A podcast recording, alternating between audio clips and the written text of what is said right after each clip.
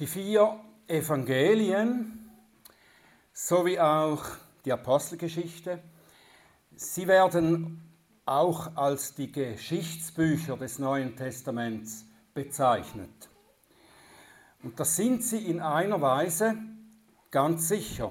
Sie berichten wirklichkeitsgetreu und zu einem großen Teil auch chronologisch die Ereignisse, wie sie damals in einem Zeitraum von insgesamt ungefähr 60 Jahren geschehen sind. Aber um Geschichtsbücher zu sein, wären sie viel zu wenig ausführlich. Sie lassen vieles aus, das den Historiker interessieren würde. Der Fokus dieser Bücher ist ziemlich eingeschränkt. Die Evangelien beschreiben hauptsächlich einen Zeitraum von dreieinhalb Jahren des Lebens Jesu. Und sie berichten darüber, wie er lebte, was er tat und was er lehrte. Aber auch das wird nicht in einer historischen Ausgewogenheit berichtet. Es sind nicht nur historische Berichte über das Leben und die Werke des Herrn Jesus. Wir können die Evangelien vielleicht am ehesten als Porträts von Jesus verstehen. Der Theologe Hermann Ritterbos hat sie als Predigten bezeichnet. Die Evangelien seien Predigten. Die Evangelisten stellen Jesus vor, sie porträtieren ihn, indem sie ihn verkündigen. Und jeder hat in, einer, in seiner Verkündigung bestimmte Schwerpunkte. Der Hauptschwerpunkt des Matthäusevangeliums liegt auf Jesus als dem verheißenen König und seinem Königreich. So habe ich diese Predigtreihe über das Matthäusevangelium auch genannt, der König und sein Königreich. Es ist sicher nicht zufällig, dass nach Maleachi, dem letzten alttestamentlichen Buch, das Neue Testament mit dem Matthäusevangelium beginnt. Matthäus macht die Verbindung vom alten Bund mit seinen Verheißungen über den kommenden König und sein Königreich zur Erfüllung im beginnenden neuen Bund. Der Evangelist beginnt damit, dass er die Genealogie, also die königliche Abstammungsreihe Jesu aufführt. Damit in Israel jemand König werden konnte, musste er diese Abstammung nachweisen können. Und dann berichtet Matthäus über die Geburt des versprochenen Königs. Das kommt dann im, äh, im ersten und im zweiten Kapitel. Und auch die heidnischen Magier, die aus dem Osten kommen, die bestätigen sein Königtum. Geht immer ums Königtum. Sie sprechen von dem König, den sie huldigen wollen. Herodes, der amtierende König, der fürchtet dann um seine Stellung, wenn der neue König ihn dann ablösen würde. Dann in Kapitel 3 kommt Johannes der Täufer, der Vorläufer des Königs, der göttliche Herold, der sein Kommen als der letzte Prophet ankündigt. Kapitel 4 als der Teufel Jesus in der Wüste dazu verführen wollte, sich seine königliche Würde selber zu nehmen, da gibt er uns einen Einblick in die Tatsache, dass sein Königtum, seine Verherrlichung als König zuerst durch seine Erniedrigung führen muss. Dann in Kapitel 5 bis 7, da lernen wir über das Gesetz des Königreiches und seine Erfüllung. Kapitel 10 erfahren wir von der Einsetzung der Gesandten des Königs und ihrer Bevollmächtigung, sein Königreich zu verkündigen und ihre Vollmacht auszuführen. Kapitel 13 und dann auch noch Kapitel 18, da erklärt der König seinen Herolden den Charakter des Königreichs, das er bringt. In den in späteren Kapiteln dann noch 24 bis 25, da kündigt er dann die Einsetzung des Königreichs und das Gericht des Königs an. Im letzten Abschnitt des Buches, Kapitel 28, da gibt der König, bevor er in den Himmel fährt, seinen Herolden den Auftrag, sein Königreich jetzt auszurufen, damit zu beginnen, es jetzt auszurufen. Als der König des Universums sagt er, mir ist gegeben alle Macht im Himmel und auf Erden.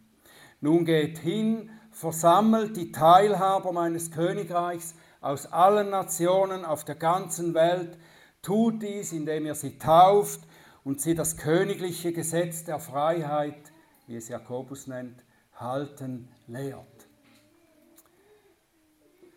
Soweit dieser kurze und sicher unvollständige Überblick. Wir werden, wenn es Gott erlaubt, dieses wunderbare Buch ausführlich in der Tiefe studieren. Mein Wunsch und mein Gebet ist, dass wir erneut ins Staunen und Anbeten unseres großen Königs kommen, dass wir sein herrliches Königreich noch besser kennenlernen. Und ich wünsche mir außerdem, dass wir mehr und mehr die Zusammenhänge zwischen alttestamentlicher Verheißung und neutestamentlicher Erfüllung verstehen. Darin ist Matthäus ein Meister, uns das zu zeigen. Lasst uns mit dem ersten Vers des Buches beginnen. Er ist kurz, aber er enthält Informationen, die uns schon viel über den Inhalt des Buches erkennen lassen. Matthäus Kapitel 1, Vers 1. Buch des Ursprungs, das ist das Buch des Ursprungs Jesu Christi, des Sohnes Davids, des Sohnes Abrahams.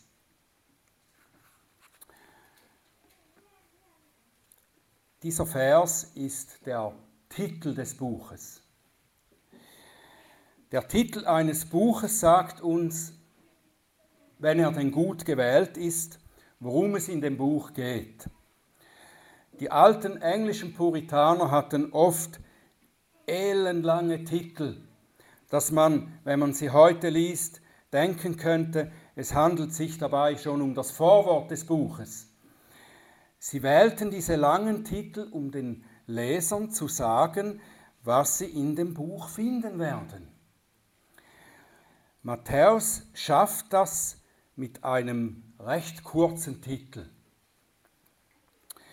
Er sagt, es geht hier um den Ursprung oder die Herkunft von Jesus, der der Christus ist, der Gesalbte Gottes, und er ist der Sohn Davids, der Königssohn und der Sohn Abrahams, des Vaters des verheißenen Volkes Gottes.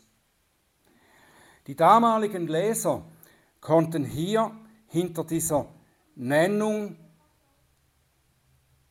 dieses Titels sofort, dieser Titel, die hier genannt sind von Jesus, konnten sie sofort die Absicht des Autors erkennen und sie wurden zum Nachdenken gebracht dadurch. Es geht in dem Buch um die bedeutsamste Person überhaupt. Sie ist die bedeutsamste Person, über die wir überhaupt nachdenken können.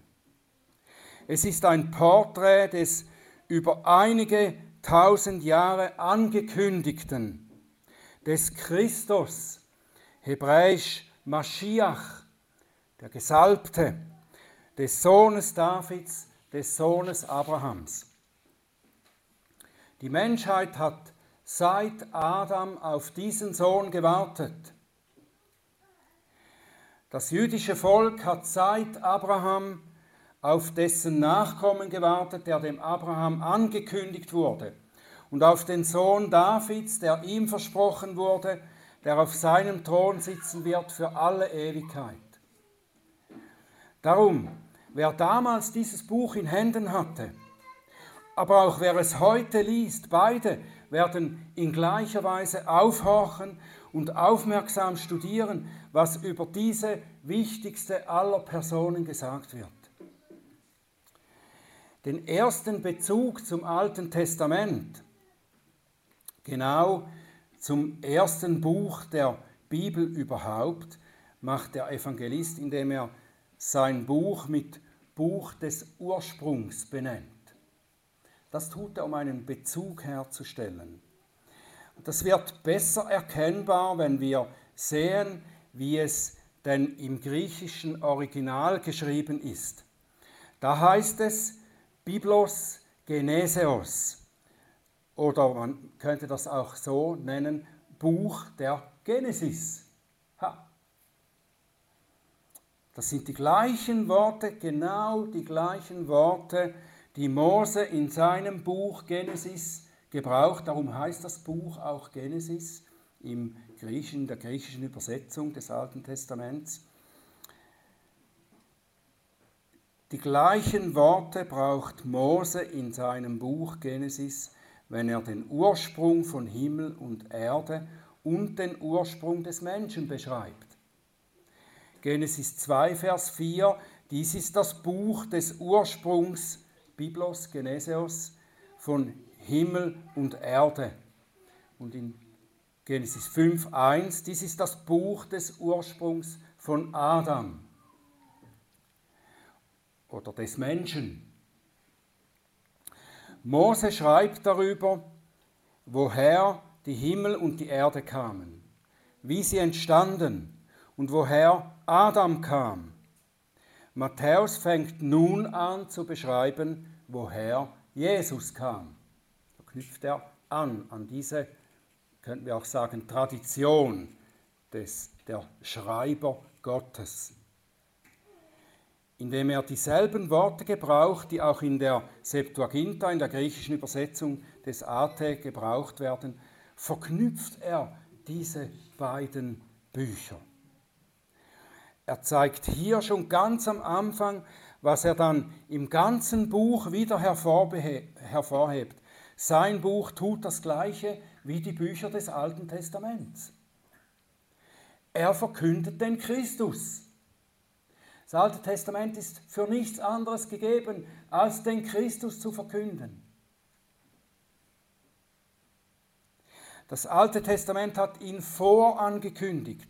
Das Neue Testament erklärt, dass Jesus die Erfüllung der alttestamentlichen Vorankündigung ist. So wie der Auferstandene den Jüngern bei Emmaus erklärt, dass das ganze Alte Testament, Mose, die Propheten und alle Schriften über ihn und sein Heilswerk spricht. Das ist äh, dann Lukas 24. Ähnlich tut das der Evangelist Johannes, wenn er schreibt, Johannes 1, Vers 1 und 2, im Anfang war das Wort. Und das Wort war bei Gott und das Wort war Gott. Dieser war im Anfang bei Gott. Alles wurde durch dasselbe, Vers 3, und ohne dasselbe wurde auch nichts eines, das geworden ist. Das Wort. Und in Vers 14, Johannes 1, erklärt er dann, das Wort wurde Fleisch. Er ist der eingeborene Sohn vom Vater. Auch Markus macht gleich am Anfang die Verbindung zum Alten Testament, wenn er so beginnt, Anfang des Evangeliums Jesu Christi und dann folgt, wie in dem Propheten Jesaja geschrieben ist und so weiter. Die Evangelien fangen nicht eine neue im Sinn, neu im Sinn von einer ganz anderen Geschichte, als sie uns das Alte Testament gibt, an. Sie gehen weiter darin, den Christus zu offenbaren, wo Gott im Alten Testament angefangen hat. Matthäus tut das ganz deutlich, indem er eben schon am Anfang seines Buches zeigt, wo der Christus seinen Ursprung hat. Und wenn wir jeweils, so wie hier ganz am Anfang des Buches von Jesus Christus lesen, dann denken wir vielleicht nicht sofort darüber, so darüber wie die Leser zur Zeit von Matthäus. Wenn wir von Jesus Christus sprechen, dann klingt das in vielen Ohren wie ein Vor- und Nachname, oder? In Wirklichkeit hängt der Begriff Christus, Christos, mit der Einsetzung in ein Amt zusammen. Das ist ein Titel, eine Aussage über das, was er ist oder wozu er gekommen ist, um das zu sein. Es ist das griechische Wort für die griechische Übersetzung von dem hebräischen Maschiach. Jesus, der Maschiach. Das bedeutet der Gesalbte. Wir müssen eigentlich den Titel von Matthäus so lesen, Buch des Ursprungs Jesu, der der Christus ist. Es gibt im Alten Testament drei Ämter, die man durch Salbung mit Öl, äh, in die man durch Salbung mit Öl eingesetzt wurde. damit wurde gekennzeichnet, dass der Eingesetzte von Gott mit seinem Geist ausgerüstet und bevollmächtigt ist, sein Amt auszuüben. Matthäus porträtiert Jesus vor allem als den gesalbten König. Aber er ist, wie wir wissen, mehr als das. Er ist der Gesalbte, der alle drei Ämter in sich vereint. Er erfüllt in Vollkommenheit, was alle drei im Alten Testament nur vorschatteten. Als Prophet spricht er das Wort Gottes zu den Menschen. Als Priester bringt er das vollkommene Opfer für die Sünden aller Glaubenden.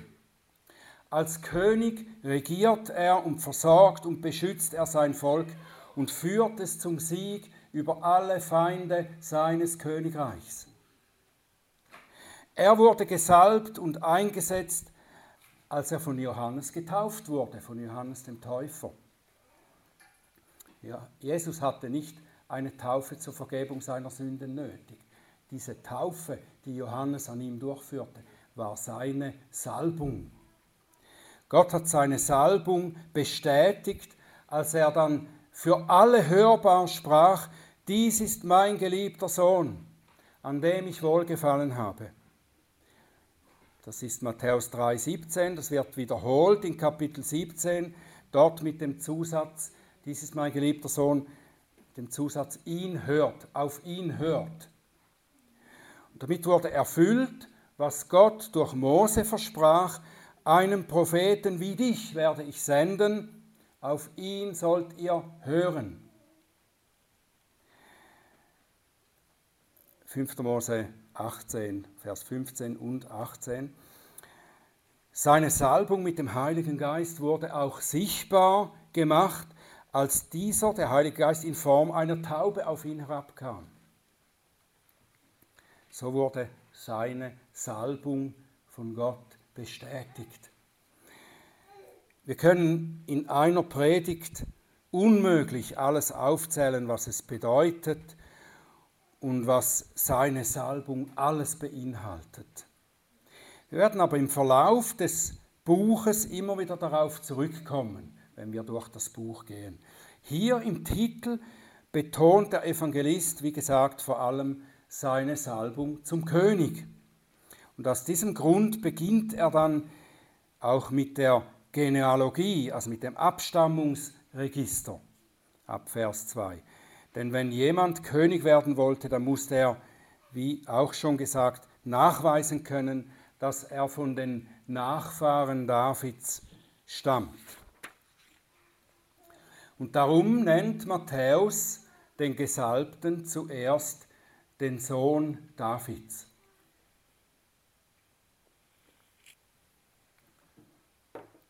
Das bezeichnet auf der menschlichen Seite seine Abstammung vom königlichen Geschlecht. Jesus ist also schon allein auf der menschlichen Seite berechtigt, die Königsherrschaft über das Volk Gottes in der Welt zu haben.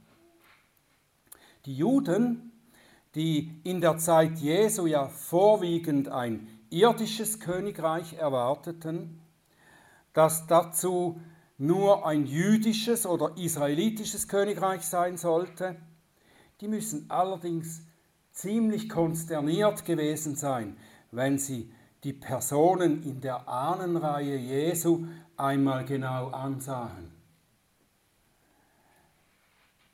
Sohn Davids bedeutet hier unbedingt mehr als nur die menschliche davidische Abstammung.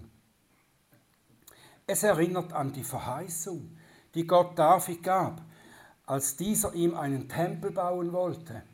David wollte Gott einen Tempel bauen. Er dachte, es ist nicht gut, dass Gott in einem Zelt wohnt, wenn wir in Häusern wohnen. Er muss auch ein Haus haben, herrschaftliches Haus. Und Gott sagte zu David, du sollst mir kein Haus bauen. Ich werde dir ein Haus bauen. Eines, das ewig Bestand haben wird.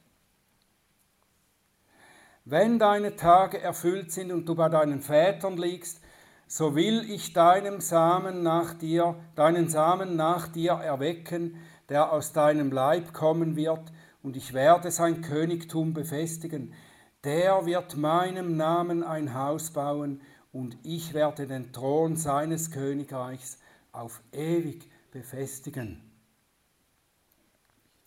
Matthäus wird viele Beispiele bringen, an denen wir sehen, wie die Jünger Jesu und auch die anderen Juden korrigiert werden in ihrer irrtümlichen Erwartung eines irdisch-politischen Königreichs, das von einem König geführt wird, eingeführt wird, der zwar von Gott eingesetzt und autorisiert ist, aber eigentlich nur ein Mensch ist.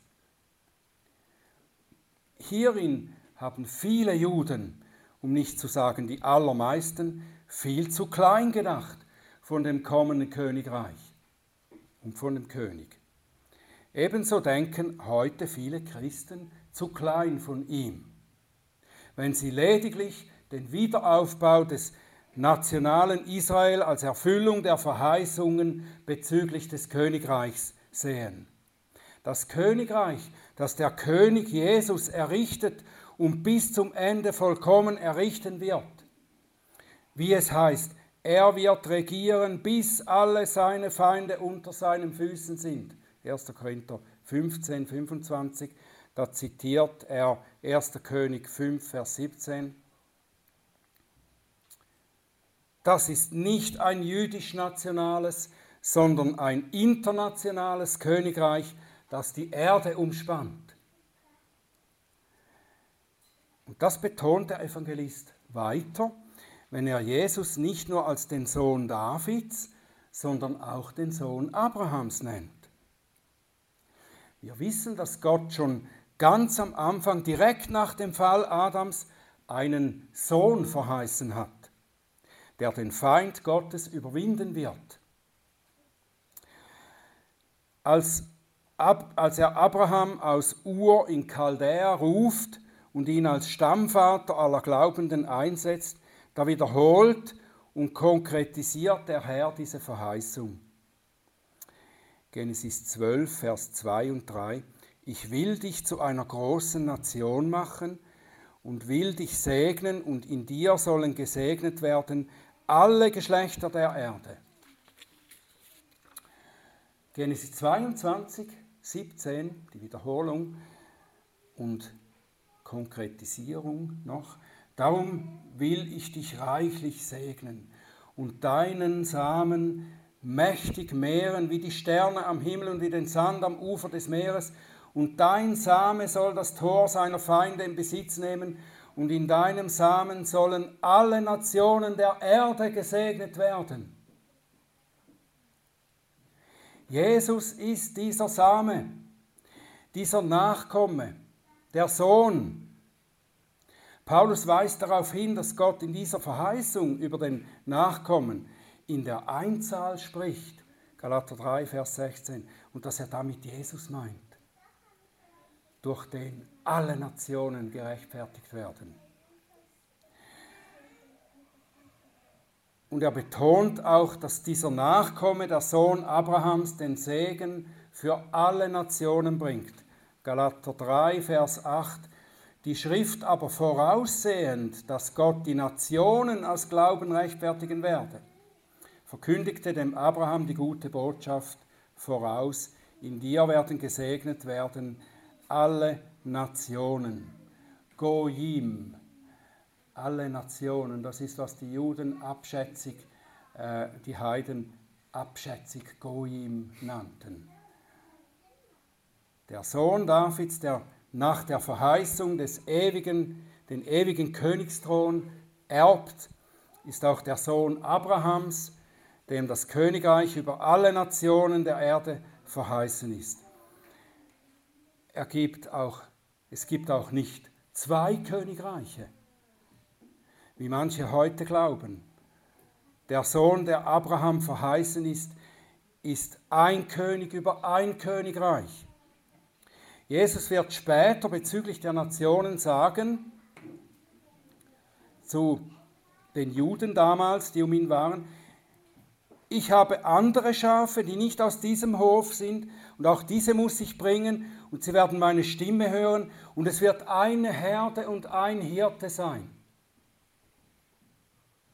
Und Paulus zeigt uns in dem Bild vom Ölbaum in Römer 11, der den Bund in Christus darstellt, dass es nur ein Baum ist mit ursprünglichen und mit eingepfropften Zweigen. Das sind Israeliten und Nationen. Der Apostel erklärt auch, dass, die, dass Jesus die Trennung zwischen den beiden aufhebt und sie zu einem Volk macht, die Nationen, die einst fern vom Königreich waren, integriert in sein Volk. Epheser 2, Vers 13. Jetzt aber in Christus Jesus seid ihr, die ihr einst fern wart, fern wart, durch das Blut des Christus nahe geworden. Denn er ist unser Friede. Er hat aus beiden eins gemacht und die Zwischenwand der Umzäunung abgebrochen.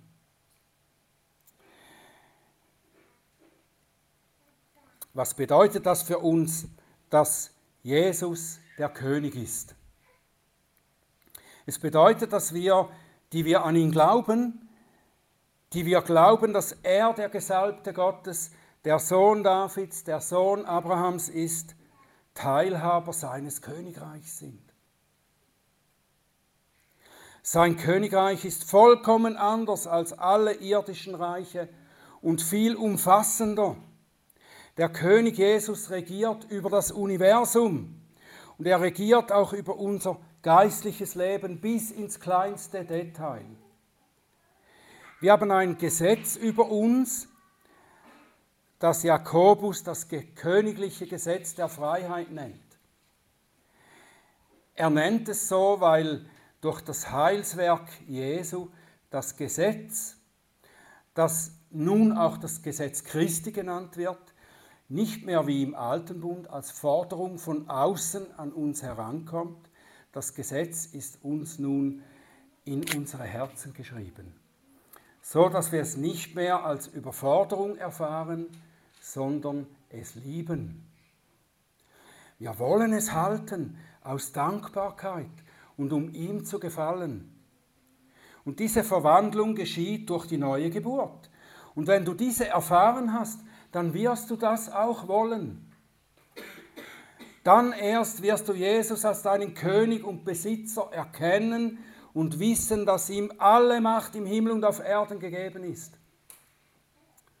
Wie schon gesagt, das war erst der Titel des Buches, den wir hier betrachtet haben, in der gebotenen Kürze. Und durch den wir, so hoffe ich, auch angeregt wurden, über die Herrlichkeit der göttlichen Verheißungen und ihrer Erfüllung nachzudenken. Mein Gebet ist, dass wir unseren großen König durch dieses Buch immer besser kennenlernen und ermutigt werden, ihm zu vertrauen, ihm zu gehorchen, ihn anzubeten. Denn wer den Sohn hat, der hat das Leben. Wer den Sohn Gottes nicht hat, der hat das Leben nicht. und es ist in keinem anderen das Heil, denn auch kein anderer Name unter dem Himmel ist dem Menschen gegeben, in dem wir errettet werden müssen. Jesus, der Christus, der Gesalbte, der Sohn Davids, der Sohn Abrahams, der Sohn Gottes, der Höchste aller Höchsten. Er sei gepriesen. Amen.